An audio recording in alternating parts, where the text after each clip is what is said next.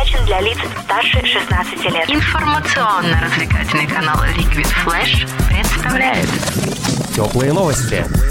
Здравствуйте, с вами Алия Мусаева. Сегодня в выпуске теплых новостей. Российский фильм стал претендентом на Оскар. Династии Романовых посвятили выставку в Лондоне. В Китае представили первого цифрового телеведущего с искусственным интеллектом. В Румынии стартовал чемпионат мира по самбо. Эй, слушай больше передачи выпусков на Liquid Flash. В крутом приложении. И кто сказал, что это саунд А ну-ка, парень, покажи. Прическа и осанка выдают в тебе бандита. Ты ведь знаешь, где вся истина зарыта. Так расскажи другим, это что ли приложение Soundstream? Мама слушает там Liquid Flash. На сайте Американской академии киноискусств разместили список из 166 кинокартин, претендующих на получение премии «Оскар» в номинации «Лучший документальный полнометражный фильм». В лонглисте значится российский фильм «Дорога» режиссера Дмитрия Калашникова. Картина представляет собой подборку записей автомобильных видеорегистраторов, запечатлевших различные ситуации, возникающие на дорогах России. Шорт-лист, в который войдут 15 документальных фильмов, претендующих на кинопремию, будет объявлен 17 декабря, а пятерка картин номинантов будет названа 22 января 2019 года. Напомним, это будет 91-я церемония вручения премии «Оскар», которая пройдет 24 февраля в Лос-Анджелесе.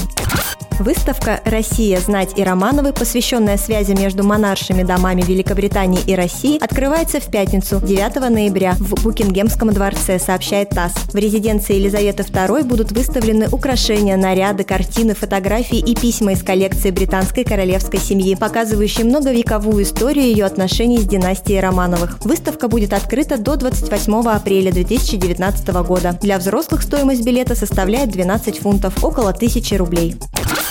Китае представили первого цифрового телеведущего с искусственным интеллектом. Как сообщило в четверг Центральное телевидение Китая, презентация состоялась на пятой Всемирной конференции по управлению интернетом в городе Учжэнь. Как пояснили разработчики, в программу загружается видео с живым человеком, после чего искусственный интеллект самостоятельно анализирует его мимику, манеру говорить, жесты, а также голос и эмоции. На основе этого видео создается цифровая модель, которую в виде голограммы можно использовать для создания телепередачи. Такие искусственные телеведущие способны работать 24 часа в сутки и без выходных. Кроме того, голограмме не требуется гример, видео и звукооператор, другие сотрудники съемочной группы, а также гонорары, отпуск или медицинская страховка, что значительно снижает расходы на новостной контент.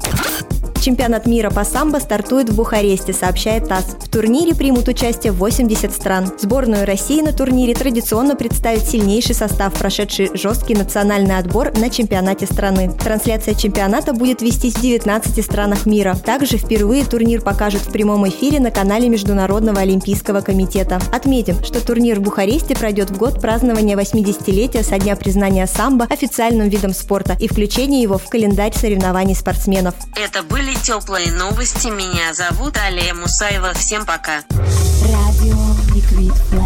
Теплые новости.